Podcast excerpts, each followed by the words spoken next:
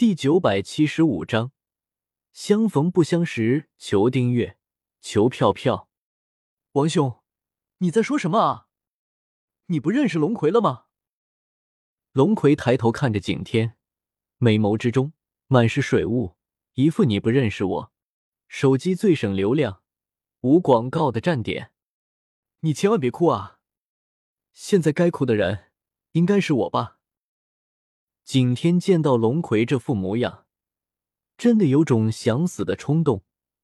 明明被欺负的人是自己，才对吧？萧协看到景天那副欲哭无泪的样子，心中一阵好笑。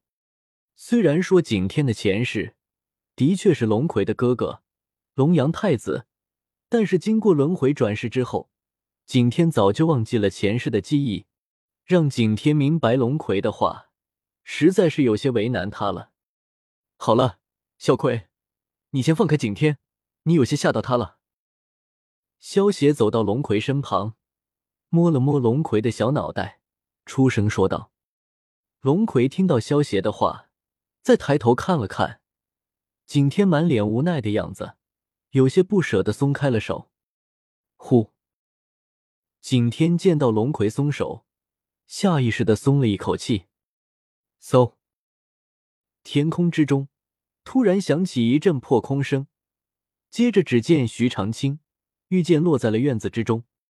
白豆腐，你来的真是太及时了。说吧，找我有什么事情啊？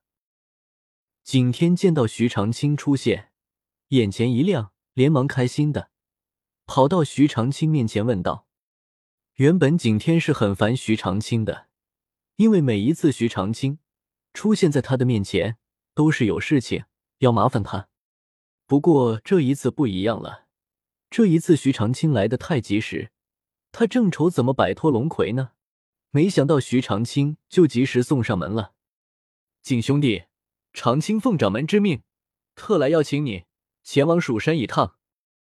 徐长卿先是朝萧邪点了点头，然后对景天笑着说道：“原来是这样啊。”那我们快走吧，别让老头等着急了。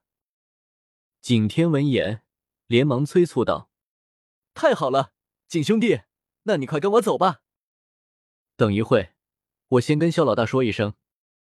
景天想了想，转头对萧邪说道：“萧老大，我跟白豆腐先去一趟蜀山，现世赔了。”景天跟萧邪说完之后，看了一眼。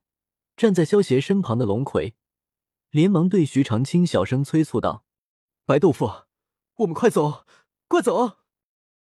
好，那景兄弟站稳了。徐长卿听到景天的话，点了点头，全力操纵着飞剑，带着景天化作一道流光，朝着蜀山的方向飞了过去。萧大哥，王兄他是不是不要龙葵了？龙葵见到景天那副落荒而逃的样子，低着小脑袋，有些伤心的问道：“龙葵苦苦等待了景天一千年，结果与景天再次相见的时候，景天却早已忘记了他。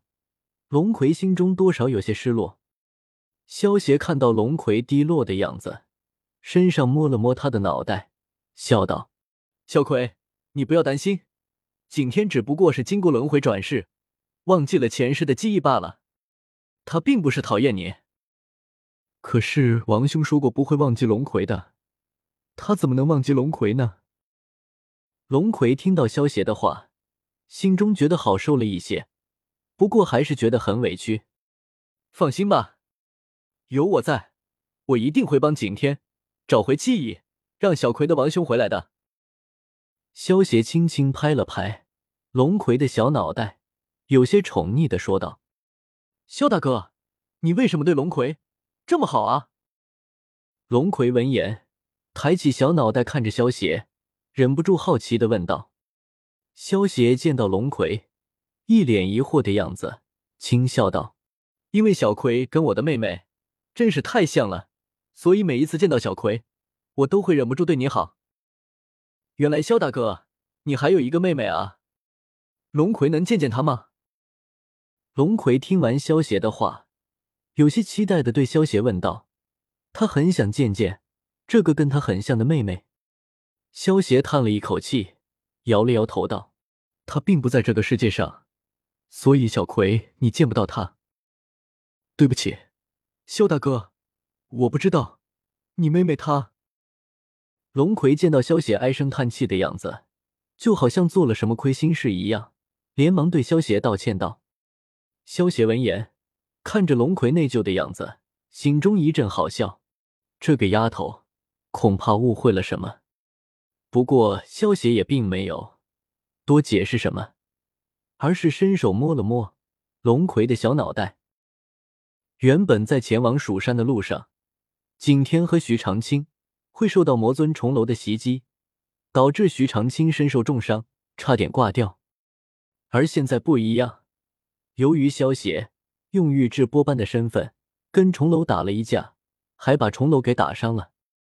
此时的重楼一心只想恢复伤势之后，再重新跟萧邪打一场，连寻找飞鹏转世的事情都被重楼推后了，就更不会去理会。